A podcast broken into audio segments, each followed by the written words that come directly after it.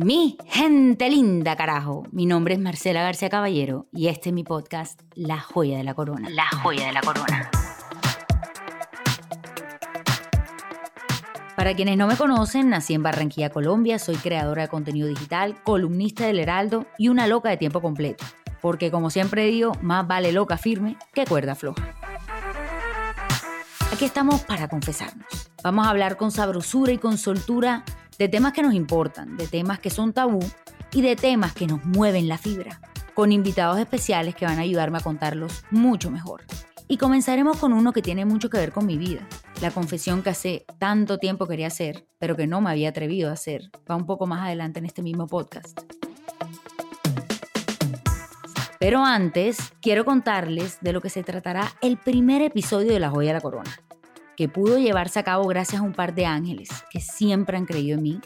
Cristina y Claudia Sánchez, las empresarias barranquilleras que con mucho esfuerzo hoy han sacado adelante los mejores productos de congelados integrales de la vida. Se llaman del origen, son saludables y son de locos. Si no los han probado, me hacen el favor y los prueban. Pero bueno, es gracias a ellas que hoy vamos a hablar sobre estas preguntas. ¿Qué es ser saludable? ¿Hasta qué punto es salud y hasta qué punto es obsesión? ¿Se puede ser fit y ser feliz? Todas estas preguntas y mucho más las vamos a hablar aquí, a calzón quitado, con una de las creadoras de contenido digital más grandes que tiene el país. Cuenta con más de 8 millones de seguidores en Instagram y más de 9 millones de suscriptores en YouTube. Pero más allá de todo eso, desde hace 3 años, ha venido dando un mensaje de aceptación y de berraquera sobre una realidad que existe y que ella misma ha venido batallando como muchas lo hemos hecho.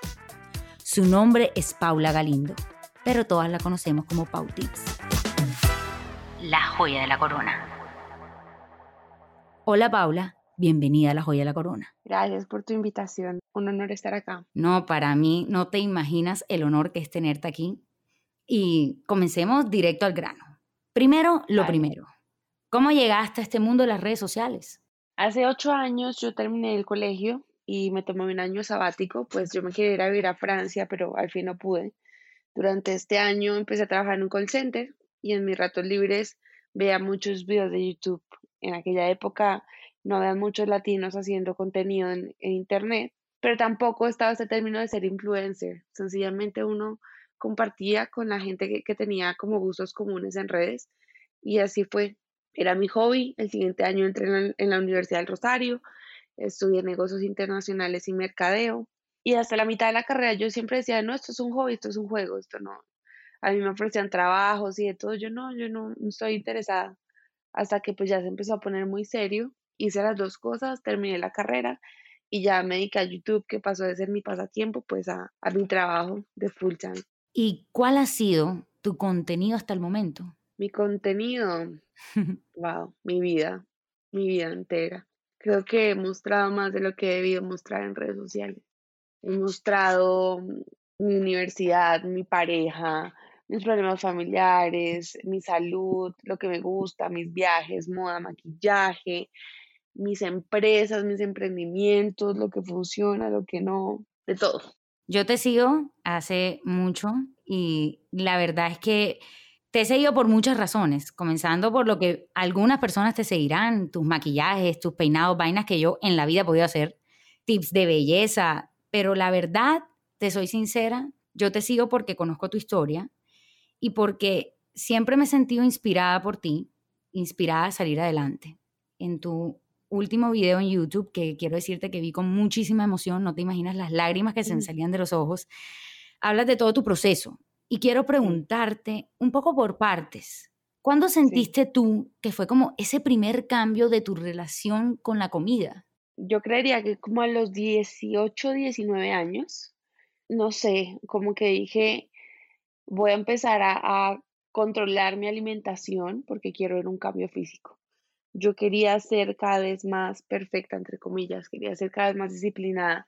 Yo desde muy pequeña he sido demasiado disciplinada con todo y siempre tenía fama de mandona y de la que siempre quería liderar en el colegio. Yo era de muy buenas notas, eh, siempre he sido como muy pulcra, mis cosas siempre son muy organizadas.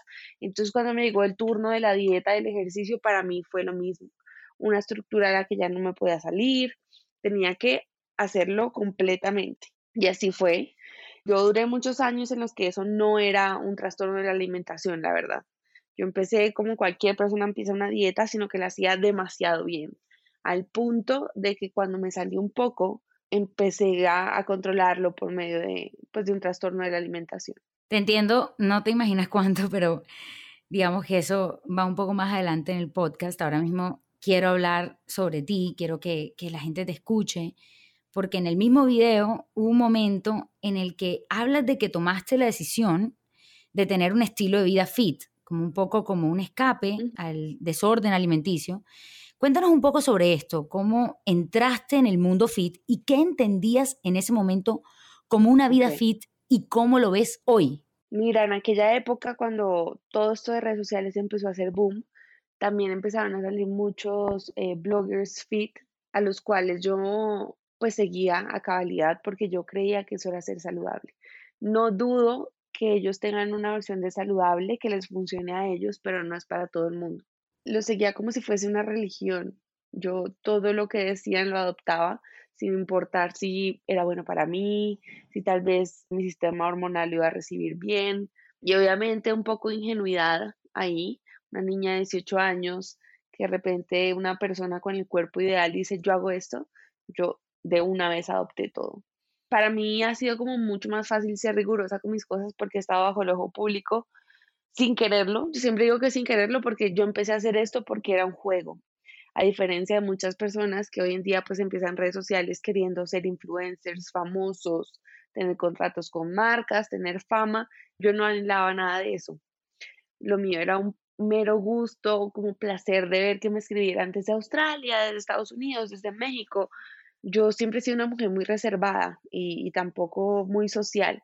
Entonces, como que se me, me, pareció muy curioso y muy divertido no tener contacto físico con la gente, más aún así estar pues en contacto con personas alrededor del mundo que me aguantaban los cuentos de mi, mi maquillaje, de mi ropa. Para mí eso era el paraíso. Y pues obviamente ya después llegó el reconocimiento, la fama, los chismes, pero todas estas son cosas pues, que, de las cuales yo no estaba enterada. Entonces ya volviendo al tema, ya estando bajo el ojo público, pues yo era como, tengo que dar resultados porque mi palabra vale y si yo recomiendo algo tiene que funcionar. Y así fue como empecé yo a adaptar muchas cosas que había en redes sociales en aquella época, 2014, pone tú, cuando ponían fitness inspo. Entonces eran puros cuerpos súper tonificados, con los estómagos rayados, obviamente satanizaban los carbohidratos, las grasas, todo. O sea, llegué a un punto en el que solamente comía verduras y proteínas sin saber el gran daño que me estaba causando. Créeme que entiendo lo que dices cuando hablas de, de que hay tantas de estas cuentas donde uno ve cuadritos, cuadritos, cuadritos y que hay que seguir esto y sobre todo que algo es pecado y que tú te empiezas a creer este cuento, pero ¿en qué momento exactamente tú dices, esto de ser fit ya no es saludable para mí? O sea, ¿en qué momento dices tú como que ya esto se convirtió en una obsesión? Yo creo que dos partes. Una, me di cuenta que yo no estaba siendo fit. Definitivamente el, significado de ser fit es como la salud integral, fue que leí, salud integral en todos los aspectos de la vida, tanto nutrición, por medio de la comida, como espiritual, como social, como tú te sientas contigo. Entonces entendí que no todo el que come pollo y brócoli y entrena todos los días una hora y media es fit, si eso no es sostenible en el tiempo con su gente, con su pareja, consigo misma. Y eso es lo que me estaba pasando a mí. Yo tal vez sí tenía el cuerpo que había soñado tener, pero estaba completamente aislada de, mi familia, de mis amigos, evitaba cualquier evento social, el alcohol me daba miedo, los carbohidratos, todo tipo de carbohidratos me daban miedo, ya empecé como a tener una mala relación con la comida, no era como cualquier persona, un deportista que si se come una pizza, bueno, mañana no, mañana come un poco más saludable, no, lo mío era una cuestión de miedo, literalmente de miedo. Entonces ya en ese momento fue que entendí que lo mío no era fitness, sino que estaba muy perdida, ya muy avanzada en el trastorno alimenticio.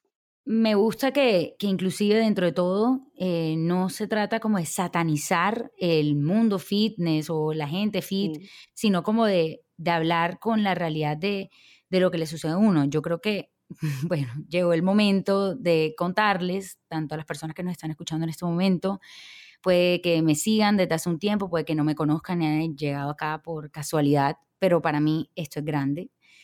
Yo la verdad es que siempre he sentido una conexión muy profunda contigo, Paula, sin conocerte. O sea, en mi vida te he visto, solamente te he visto a través de redes sociales, pero pues yo sufrí durante muchos largos años de mi vida de bulimia, que como tal vez pueden saber, viene acompañada de muchas depresiones, de infelicidad. Yo hoy estoy en una mejor etapa de mi vida, sí, pero también no puedo negar que me da un cierto temor, como dices tú, cuando hablas de miedo, eso es un miedo absurdo, pero existe, un miedo a una recaída, un miedo a la comida, un miedo a si no estoy de una determinada manera y que eso me lleva a volver a afectar. Por eso te entiendo tanto, siento literalmente lo que dices cada palabra y por eso creo que es tan importante más que todo hablar de esto hoy, porque detrás de toda la alegría y la bacanería, porque yo eso es literalmente lo que he vendido desde el día uno y digo vendido porque es lo que soy y es real, pero también detrás de todo eso hay mucha tela por cortar, hay mucha, una realidad totalmente diferente. Y yo la verdad, aunque mis seguidores saben que he sufrido de algún tipo de trastorno, yo nunca me había atrevido a hablarlo públicamente y yo creo que gran parte también ha sido verte a ti. Yo, y de verdad que es impresionante lo que cada video que tú hablabas, yo me sentía conectada. Cuando decías como, estoy bien ahora, pero ayer no estaba bien, te entendía, te entendía. O sea, como que cada día la vez y por eso estoy, créeme que la, me siento tan honrada de tenerte aquí y mm, quiero preguntarte, así a calzón quitado, ¿tú crees que las redes sociales, no hablo solamente tú que eres enorme y que pues obviamente has construido todo un imperio con esto, sino las redes sociales en general para la gente han influido en que tantas personas hoy batallemos contra nuestros cuerpos y atentemos contra nuestra salud mental? Completamente. Pues gracias primero por abrirte conmigo. Mira que yo siento que estos temas de trastornos alimenticios y más que todo la bulimia tienen mucho tabú. La gente cree que uno hace eso por ser bonito. La gente cree que uno hace eso porque quiere tener un cuerpo perfecto, pero va mucho más allá del aspecto físico.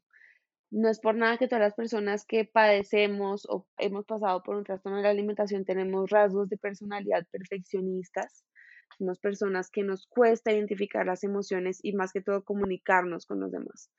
Esto ya es como una manera en la que nosotros controlamos los factores externos que se nos salen de las manos y que tienen un impacto negativo en nosotros. Y la gente no entiende eso, es una adicción, como quien, eh, no sé, como quien es alcohólico, como quien fuma marihuana, como quien fuma cigarrillo, es una adicción. Yo también, y digamos que no sé cómo ha sido en tu caso, pero con mi familia que son totalmente lo contrario, no el nivel de no entender hasta qué punto a veces es el sentimiento de votarlo todo, ¿sabes? De poder controlar algo. No se trata de, de lo que veo frente al espejo solamente, sino también ha sido en la vida, es como cómo yo canalizo mis emociones. Hay gente, como dices tú, el que es ansioso y que es adicto a algo, necesita algo, necesita esa droga, puede ser el sexo, puede ser las drogas, puede ser el alcohol. Completamente. Yo le decía y le, y le he repetido en varias ocasiones a las personas más cercanas de mi vida, es como, uno no sabe lo que es hasta que esté adentro. Y digamos, ahora viendo The Crown, no sé si te la has visto, hay una, pues, toda la historia de la princesa Diana y de, de, su bulimia yo la veía, veía, obviamente esto es toda una historia que nos están contando, pues no, obviamente no es la misma persona, pero veía en la actriz exactamente lo que yo fui. Y es tan sorprendente que son los mismos rasgos, es, es el sentimiento de no poder soltar algo lo que te lleva a hacerte daño a ti misma. Bueno, y ahora te respondo lo que más he preguntado, pero quiero complementar lo que estás diciendo con, por eso fue que yo hablé, por eso fue que yo conté lo que tenía porque como es tabú, porque como da vergüenza, nadie habla de estos temas. Y hay mucha gente que en este momento está pasando por momentos difíciles y como eso no está bien visto, entonces lo callan y no buscan ayuda. Yo batallé muchos años con esta enfermedad sin saber para dónde ir. Yo buscaba información en redes sociales, cómo salir, cómo buscar ayuda y no había nada, no había absolutamente nada. Y menos en un país como Colombia, en el cual los tratamientos para los trastornos alimenticios son extremadamente costosos. No sé, eh, pues yo sé que hay algunas fundaciones que ofrecen ayuda, pero no sé si un tratamiento lo suficientemente denso como para poder soportar a una persona y salir adelante. Cuando tú me dices que si, una, que si las redes sociales han contribuido, yo digo que completamente, porque han puesto unos estándares de belleza muy altos, de los cuales en un momento yo me sentí que estaba siendo partícipe y en ese momento dije, tengo que parar, tengo que cambiar lo que estoy transmitiendo. Y a pesar de que yo no estoy completamente convencida de lo que estoy haciendo, lo hago, porque me pongo también en el, papel de las chicas que están detrás de la pantalla y tal vez admiran a una Pau Tips, pero ¿y Paula? Paula que ha sufrido mucho todos estos años por mantener a Pau Tips, ¿qué pasa con ella? Esa ha sido como, como mi apertura más grande desde, desde estos últimos años o de pronto desde la polémica que tuve el año pasado, como, ¿y Paula dónde está? Yo quiero que sepas que toda la polémica o más que todo, yo entendí que hay mucho desconocimiento frente a este tema y qué bueno que lo toques y yo creo que no solamente es hablar de estos desórdenes alimenticios, sino también sobre los que se camuflan. Yo un día puse en Twitter como yo creo y estoy casi convencida que la mayoría de las mujeres tenemos en algún grado un desorden alimenticio. O sea, contar las calorías o ir al gimnasio tiene que ser tantas horas. Eh, yo, por ejemplo, yo esto hoy hago la aclaración a todos los que nos están oyendo. No es que seamos expertas, solamente estamos hablando desde nuestro punto de vista. Eh, siempre recomiendo a todo el mundo que esto no, no es algo que yo vaya a dar o tips o cosas sobre esto, sino a mí lo que me ha servido, el reloj de contar las calorías y los pasos y las cosas, como todas esas cosas que van como camuflándonos y nos vamos como perdiendo nuestro norte. Yo amo las redes sociales, me han permitido ser quien soy. Yo tampoco llegué ahí, Paula, por, porque quise. Yo fui reina del carnaval y de repente me encontré con unos seguidores. Obviamente al lado tuyo soy un microbio, pero como que yo dije, ¿qué voy a hacer con esto? Bueno, tengo chispa, me gusta bailar, me gusta hablar, pero ya yo tenía un problema. Yo venía con un problema que sí siento que en un momento se intensificó con las redes sociales y ese afán de tener siempre que estar perfecta. Vale, tres, tú, que esté pasando detrás de la cámara, tu foto tiene que ser perfecta y tus videos tienen que ser perfectos. Entonces, ahora, antes de seguir ya como a la parte más bacana y menos densa de todo esto, quiero que mm, hablemos sobre lo que la lucha deja, sobre lo que luchar deja y cómo uno crece y puede salir adelante y como un mensaje también esperanzador para tantas personas que pueden de pronto escuchar esto y que se sienten perdidos y como dices tú, no tienen ni idea a dónde ir o por dónde comenzar. Es importante, como he dicho, esto es la experiencia de cada uno, la experiencia que ojalá sirva también como inspiración, como tú me has inspirado muchas veces a mí, Paula, para que sepas que no es Pau Tips, sino Paula la que está inspirando todos los días. Y habiendo dicho esto, ¿Sientes qué sientes que te ha servido a ti personalmente para poder estar en un punto diferente en tu vida hoy? No sé realmente cómo estés, pero por lo que veo en tus redes sociales hay algo muy diferente y refrescante en ellas y es que te ves realmente feliz. Yo creo que entendí uno que no, no debo mostrar quién no soy por diferentes cosas que me han pasado estos últimos años, yo cuando estoy mal no me pongo en redes sociales, prefiero no postear nada y prefiero transmitir solamente cuando pues tengo una actitud positiva y que la gente pueda tomar un mensaje de ahí. Aprendí también que, que tengo que darme espacios, que tengo que ser un poco más suave conmigo misma y eso para todo el mundo. Somos nuestros peores jueces y yo creía que entre más perfecta, entre más exigente fuese conmigo, iba a tener mayor aceptación entre mi público, que esa es otra cosa que para mí ha sido muy, muy difícil de soltar. Como que está bien no agradarle a todo el mundo. Porque pues yo empecé a hacer esto muy pequeña, tenía 17 años, entonces, claro, en ese, en ese momento de la adolescencia donde no sabes ni quién eres y todo el mundo te dice perfecta, y al otro día todo el mundo se te va encima porque no tendiste una cama, y al otro día todo el mundo te ama, es como que, carajo, déjenme, déjenme ser humana, ¿sí? Porque no se preocupan por sus propios problemas. La gente está demasiado enfocada por lo que dicen o no dicen, como por la vida de los demás. Y empecé a alejarme, tal vez a crear una piel muy gruesa contra sus comentarios, como que, bueno, pues están bien, sino empecé a apreciar más el momento presente y lo que en realidad pasa a mi alrededor. Mira, hace un año tuve una polémica horrible, o sea, horrible, que yo consideré muchas cosas muy, muy duras, eh, decisiones muy difíciles en ese momento, pero pensé, todo está al alcance del teléfono. Si yo volteo el teléfono y ya no lo miro, en mi entorno todo está tranquilo, estoy con mi mamá, con mi hermano, con mi mascota, nada está pasando en mi entorno. Aquí nadie de esos de esas personas agresivas está aquí en mi casa jalándome el pelo, insultándome, escupiéndome, nada. Entonces empecé a ser un poco más inteligente y estratégica con lo que pasa alrededor mío para que eso no venga a tener repercusión sobre el trastorno, porque obviamente la gente en medio de su ignorancia se burla y, y me hace mucho bullying con esto. Y pues es como si a un alcohólico le dijeran, ay, esto a usted le afecta porque no a si toma una de whisky. Estúpido, algo así. Es muy descorazonado, como que una persona cuerda, una persona realmente integral no haría ese tipo de comentarios. Pero lamentablemente esa no es toda la gente que está en redes sociales, ¿no? Y más en un público como el mío que es tan extenso, la gente se hace una imagen de mí que soy solamente rosado y maquillaje, pero no se dan la oportunidad de conocer a la Paula profunda y un tal vez un poco visionaria. No ha entendido que también Pau Tips es un personaje el cual le gusta jugar a eso. Es como ese lado mío que le encanta ser la niña pink, pero detrás de eso hay una empresaria que entiende qué es lo que el público quiere y eso es lo que da por medio de sus redes sociales. Te entiendo totalmente. Yo fue como al revés. A mí me empezaron a dar palo apenas entré. O sea, fue una...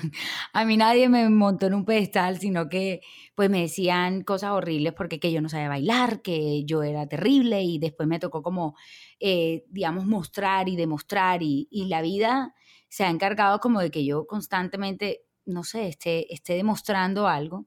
Sin embargo, volviendo como más, más como al tema como de, de no solamente el trastorno, sino pues todo esto de de saber diferenciar qué es saludable y qué no lo es.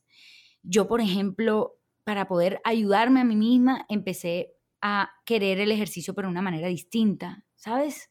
Como hacer ejercicio porque me da felicidad, porque me da me sana la mente, pero yo no estoy buscando hoy en día y no sé si de pronto a ti te haya servido también eso que es yo quiero una vida feliz, saludable es feliz, quiero estar feliz todo lo que se pueda. Quiero poder gozar de cada viaje como lo gozo, quiero poder comer lo que se me antoje sin sentirme mal y quiero poder hacer ejercicio porque me hace bien, pero no necesariamente porque yo tengo que tener esto o esto o esto. Y eso es, por ejemplo, lo que me ha servido a mí.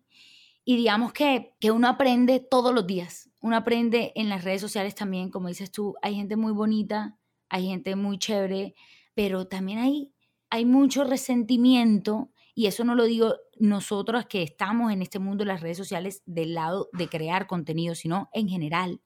Si alguien está escuchando esto y se siente menos que el otro, primero, nadie muestra exactamente lo que es. Primero, hay filtros, Photoshop, de todo. Claro. Y hay una vida detrás. Uno muestra un porcentaje de lo que uno es en redes sociales. 100%. Y para mí fue, digamos, no sé si tú sepas, pero yo viví en Los Ángeles durante los últimos tres años, más o menos. Sí. Y encontrarme con la industria de, de los influenciadores como es en la vida real. Ir a eventos y darme cuenta que aquí no les llegamos ni al dedito gordo del pie. O sea, el mundo perfecto que vemos no existe. Todo lo que vemos de ellos son personas que, listo, van a Bali, pero van a Bali a tomarse fotos, no, no disfrutan, no comparten, no hacen turismo. Es netamente lo que hacen. Un Coachella, Coachella es irse con una maleta con cinco outfits a tomarse la foto más bonita.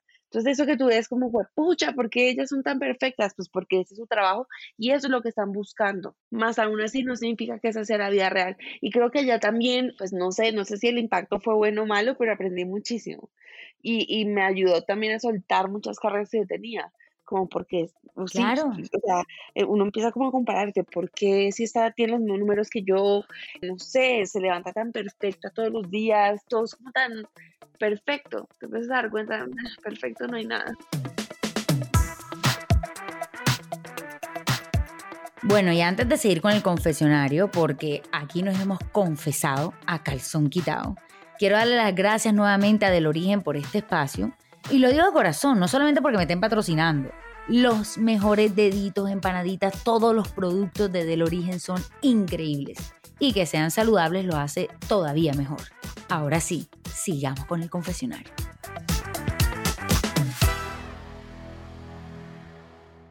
Yo creo que eso es como de las grandes enseñanzas de todo este después de, porque es que a ti te pasó que es que tú comenzaste cuando estaba comenzando. Ya estamos viendo como las consecuencias y las realidades. Y todo, por ejemplo, ahorita que hablabas de, de, la época fit, claro, todo el mundo era fit y te recomendaban que no podías comer esto sino a esta hora y, y yo decía, me estoy enloqueciendo, ¿cómo así que este dice que la agüita a esta hora sí y el otro que no y el otro dice que es terrible y empezamos a, a vivir en una absoluta mentira que yo, por ejemplo, Paula, yo no, no, pues mi contenido es, y yo le digo a todo el mundo, yo no hago lo que nadie hace, es decir, yo no voy a eventos, yo no comparto con blogueras, yo, pero no porque, primero no me invitan, o sea, tampoco, como, ¿sabes? Yo no hago parte como del mundo, yo me dedico como a volver famosos a la gente de mi casa. Y me encanta es como estar rodeada de eso. ¿Por qué? Porque una vez fui, y yo lo, yo lo digo con una tranquilidad, yo fui a un paseo con muchas blogueras, las quiero mucho, pero pues no, no di. Yo no podía ni con la cantidad de fotos, ni con esto no se come, ni con esto sí. Y dije, yo creo que este mundo como que de pronto no está tan para mí. Y sin embargo empecé como a encontrarle el otro lado, eh, el lado positivo, el empezar a crear comunidad. Hoy en día, y lo digo con total tranquilidad, a mí no me importan los números, a mí me importa que, que yo haga algo que me haga feliz. Esto que estoy haciendo hoy es gracias a las redes sociales y me hace feliz. Me hace feliz poder comunicar algo tan importante como que, hey, no te compares, crece, digamos que creyendo en ti, pero no te compares que todo lo que hay alrededor no es real. Y bacano si tienes una vida fit, pero que realmente, como dices tú, que sea fit. Fit de felicidad. F de felicidad, no sé. Aquí no me estoy inventando un lema aquí, no sé. Sí, pues la verdad es como, como lo que hablamos del fitness. Cada quien adopta eh, lo que quiera adoptar para su vida. No es que el fitness está mal, es que algunas personas, mm, bueno, yo, yo sí digo, en medio de mi ignorancia, yo no sabía cómo hacerlo y me dejé asesorar de cualquier entrenador por ahí que me dijo, mira, esta dieta, yo listo de una, pero como que yo no tenía ningún tipo de conocimiento. Igualmente, no sé, las personas que se dejan impresionar muy fácilmente están rodeadas, digamos, en un viaje así de puras bloggers que constantemente se están tomando fotos, que no sé, toman foto a la comida y no se la toman y adoptan ese tipo de cosas, pues también está mal, pero habrá qui- a quien sí le guste. Sí, yo también creo que no se trata aquí de ni de satanizar las redes sociales porque como hemos dicho, también nos han permitido ser lo que queremos ser, la parte de nosotros que quiere, digamos, sobresalir en eso. Eh, no se trata de satanizar el mundo fitness ni de que es que hacer dieta está mal, no, sino que lo que ha, ha pasado en mi vida, que es después de mucha terapia, mucha, mucha terapia, es tratar siempre de encontrar un balance. Y por eso te hago esta pregunta. ¿Tú crees que se puede ser fit y ser feliz? Yo creo que sí, o al menos eso es lo que muestran. Pues no sé, no creo que uno esté en un constante estado de felicidad, más aún así uno sí puede tener hábitos que lo lleven a estar pleno. Yo tengo amigos que tienen una vida tan plena, no tienen tanto, no tienen poco, comen lo que para ellos es saludable, no se exceden, tienen sus eventos sociales, hacen ejercicio por mero gusto y se sienten en paz con ellos mismos y yo digo, qué delicia. Qué No tienen que, sí, pues no tienen que contar macros, no tienen que pesar la comida, aunque pues si les gusta ya a ellos, pero ese tipo de gente son los que yo admiro. Inclusive me han enseñado la importancia del descanso, porque en este trabajo uno está dele dele dele, entonces ahora voy a crear esto y voy a hacer esto, la foto del podcast y esto y esto y esto. ¿Y en qué momento yo paro como a confrontarme o paro a, a mirar qué es lo que estoy sintiendo, estoy bien, estoy triste, quiero descansar. Esas personas que te comento que yo considero exitosas son personas que dicen, no consigo nada ser la persona más rica si no tengo el tiempo para disfrutarlo. Prefiero ganar lo suficiente y tener el tiempo de irme a a la playa tres días. Yo sí, pues me ha cambiado el concepto de riqueza durante estos últimos años. Creo que también el trastorno me ha traído madurez. Si yo no hubiese tenido ese choque tan grande conmigo misma, tal vez en este momento sería una niña demasiado gomela, demasiado mm, subida de tono, aunque yo siempre he sido muy sencilla por la forma en la que me criaron, así no parezca, pero sí, como que de cierta manera la fama mal recibida te lleva a creerte lo que no eres. Y a mí esa enfermedad me arrastró tanto tiempo que, que me enseñó que lo valioso está es en mi familia y en hacer lo que me, me dé paz. Qué lindo eso que acabas de decir y qué cierto es. O sea, yo creo que la felicidad está en eso, en el balance, en ser alérgico a los excesos. Yo, por ejemplo, lo digo todos los días, yo me voy a casar, bueno, eventualmente, llevo dos años comprometida, pero eventualmente me casaré. Y, la pandemia no me ha dejado. Pero con la persona que me voy a casar, cuando me dicen como, ¿qué es lo que más admiras de él? Y yo digo que es alérgico a los excesos. Es una persona que se levanta y come sin exceso y hace ejercicio sin exceso y trabaja sin exceso y es feliz con exceso. O sea, yo creo que, que, hay que, más allá que si el fitness o lo que sea saludable, es poder estar tranquilo, feliz. Si tienes un amor así apasionado, pero es súper tóxico, por favor, no te sirve. Si tienes un cuerpazo, pero ¿a de qué? O sea, no tienes nada de porcentaje de grasa, pero ¿qué has sacrificado por ese porcentaje de grasa? Ahora, hay gente, hay gente que es feliz, hay gente que es como que, hey, yo no tengo porcentaje de grasa y no me hace falta la comida. Y yo, ok, eres distinta, qué bacano, chévere, pero yo me di cuenta que esa no era yo. Yo nunca he sido, yo, yo soy súper desnalgada, o sea, yo, no, yo soy chiquitica, desnalgada, mi, mi, mi tema nunca fue como que tanto el fit como estar muy, muy delgada teniendo un metabolismo acelerado y siendo delgada. Pero como volvemos a, lo mismo, es como, como uno se ve y sobre todo lo que uno quiera controlar. Pero nada, como yo, yo le digo a todo el mundo. Y, mira que analizando, yo siento que en redes sociales también hay muchos desórdenes alimenticios camuflados como vida y estilo de vida saludable. Y como está tan normalizado, pues nadie dice nada, porque si tú dices algo vas en contra y estás promoviendo la obesidad. No hay como un punto medio. Pero la ortorexia, la vigorexia, expande todos los días en las redes sociales, al punto que me ha tocado dejar de seguir gente que yo admiro como seres humanos, porque su contenido me hace mucho daño. Y uno también tiene que ser vivo, inteligente y protegerse a sí mismo.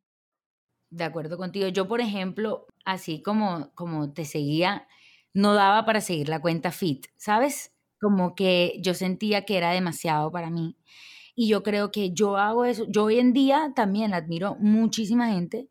Me encanta que se vean divinas, espectaculares, admiro, y, de hecho muchas veces yo no la tengo 100% resuelta. Es decir, a veces lo primero que le veo a una persona es, ay, se adelgazó, ay, se engordó, caigo en las propias bobadas que a mí me hacen daño, pero es porque estamos en un mundo que, que pues que está normalizado frente a esto. O sea, lo tenemos, esto de vamos a restringirnos eh, la comida pecado el día, como así que solamente un día a la semana yo puedo comer, pero se ha normalizado al punto que es a lo que volvíamos a hablar, es, ¿será que eso sí es 100% saludable? Ahora, yo creo que hay gente que, que es normal, o sea, es decir, que no, no tiene estas ansiedades, estas cosas, pero yo cuando puse el tweet, que obviamente tú sabes que Twitter es todo a mí me odian en esa red social, la verdad, yo estoy ahí, yo no sé ni por qué, pero me detestan. Yo dije eso y me salió una cantidad de gente que claro que no, que ya nunca, que jamás, que no son, bueno, ok, súper bien. Pero yo sí tengo claro que yo veo a mis amigas, por ejemplo, que me dirían, yo no tengo ningún desorden alimenticio y diría, en algún grado todas tenemos una obsesión por esto, porque todas constantemente estamos comentando esto. Yo, yo pienso lo mismo. Pues hay cosas que ya la gente ha adoptado, como te digo, tan, como tan cotidianamente que ya pues no hay nada que hacer, es como que salves el que pueda. Y bueno, otro beneficio que tiene las redes sociales es que tú puedes elegir Y así como hay bloggers que hablan todo el tiempo de, eh, no sé, que no comen carbohidrato, que tal y tal, hay otras que están haciendo la diferencia y marcando la diferencia. Hay muchas nutricionistas que sí son personas pues avaladas, que han estudiado una carrera de nutrición, que están haciendo como todo esto de romper la dieta, en la cultura de la dieta porque ellos reciben en consulta diariamente muchas chicas, pues han sufrido lo que sufrimos nosotras y encima de todo en silencio, porque tú puedes tener un cuerpo, entre comillas, ideal y por detrás estar haciendo tracones y vómitos todos los días. Entonces ya ahí no, no tendrías nada de fit. O si tienes que vivir con el tarro debajo del brazo, tampoco me parece que sea lo más fit. O como pues que, no sé, controlar como con horarios, no puedo comer de esta hora a esta hora.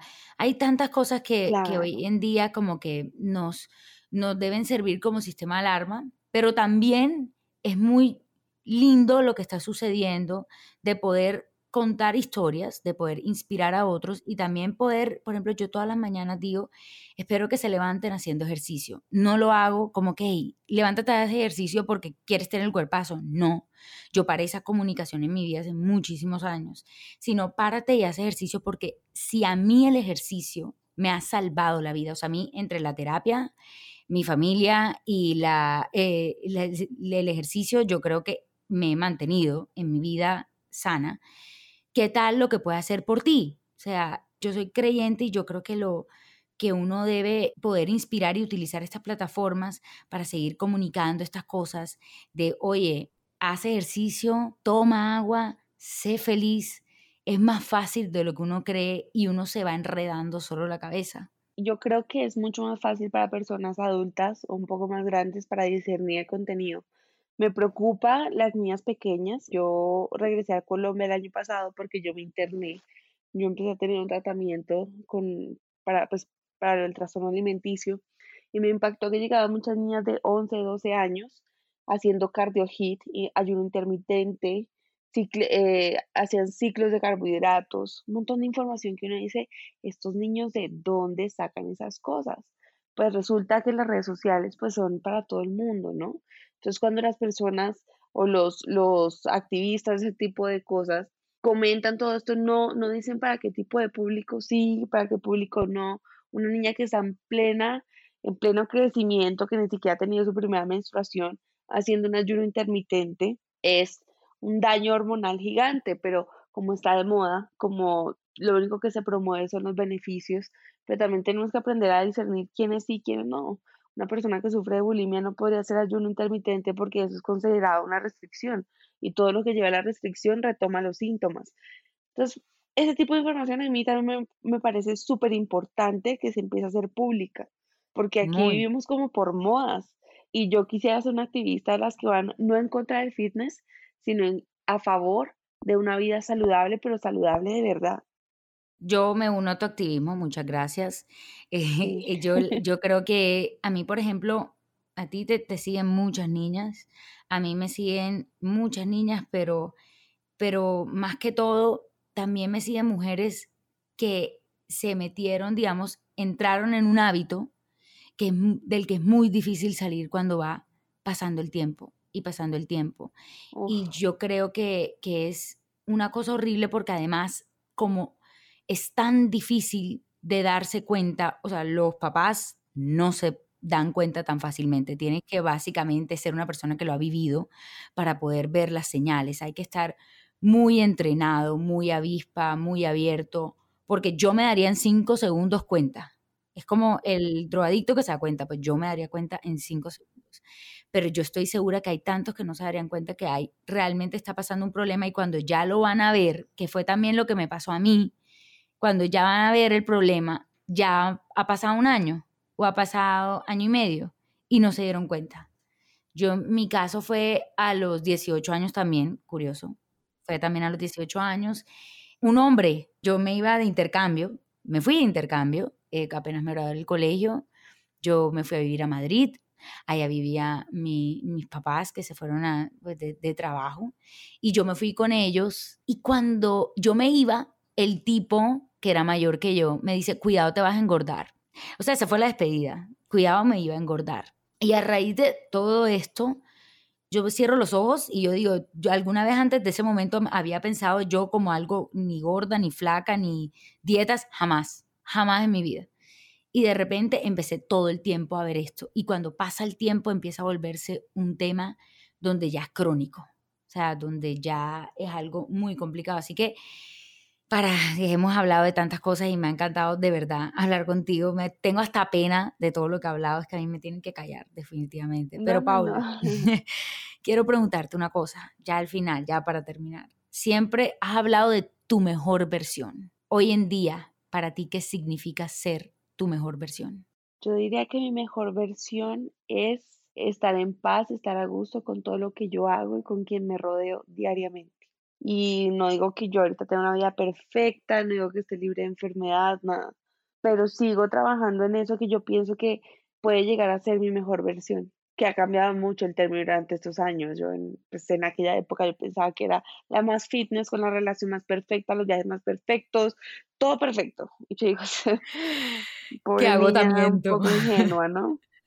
Y ahora es como, yo quiero aprender a descansar, quiero aprender a tener horarios, a sentirme productiva si no trabaje, a poder disfrutar todos estos 10 años, todo lo que he trabajado, lo quiero empezar a disfrutar ahorita, sentirme tranquila con mi mascota, con mi familia, mis amigos, que si me muera mañana, te da la plena satisfacción de que vine a esta vida con un propósito y, y, la pasé bien. Eso es ser mi mejor versión. Gracias por esas palabras, de verdad. No te imaginas lo que significan. Y quiero terminar diciéndote sin lambonería inteligente, porque yo siempre digo que hay que lambonear inteligentemente a la suegra, a la vaina. Que para mí, y te lo repito de verdad de corazón, tú has sido una inspiración, que te entiendo, que entiendo tus recaídas, que entiendo tus luchas, tus levantos, tus victorias, que entiendo el porqué de todo. La gente a mí me conoce por mi bacanería y mi alegría, pero nadie sabe mucho lo que hay detrás. Al igual como tal vez de pronto muchas veces te vieron tan perfecta y nadie sabía lo que hay detrás. Así que hay que seguir inspirando, hay que seguir caminando hacia adelante. Gracias por contar tu historia, gracias por estar aquí y gracias por ser una luz en el camino para muchos. ¿Hay algún mensaje que quieras dejarle a mi gente linda que te escucha en este momento? Eh, sí, muchos. Entre ellos me parece muy importante sí, como que eh, se relacionen conmigo, más aún así que no respalden sus eh, tratamientos o sus recuperaciones en mí. Me pasó mucho que yo seguía una blogger que estaba saliendo de, pues, de un trastorno también, se recuperó y volvió a caer. Y en este momento todo el mundo le está, pero ¿por qué hiciste eso? ¿Por qué? Porque estas enfermedades son así son una montaña rusa, son variables, hoy puedo estar bien, mañana puede que recaiga y, y no puede ser que porque tal blogger hizo tal, entonces yo también. Creo que cada quien tiene que asumir la responsabilidad sobre su tratamiento y sobre sus procesos en general, en la vida, en todo. Inclusive yo no puedo aquí poner mi tratamiento sobre mi mamá. Tengo que asumir que ya soy un adulto y tengo que salir adelante.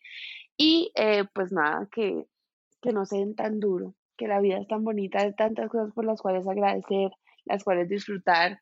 Somos muy afortunados de poder estar aquí contando la historia. Eso es lo que más me gustaría pues dar énfasis en este momento. Y gracias a ti y a todos los que están aquí en el equipo por darme este espacio para hablar. Siento que muy pocas veces los medios de comunicación me permiten expresarme como, como en realidad soy, como en realidad pienso. Muchas veces les gusta como payasearme o eh, no sé, como hacerme mucha mofa y, me, agrada mucho también poder hablar con mujeres poderosas y mujeres que son congruentes con sí mismas y que están buscando lo mismo para ellas y para su audiencia. De verdad que muchísimas gracias, muchísimas gracias por estar aquí.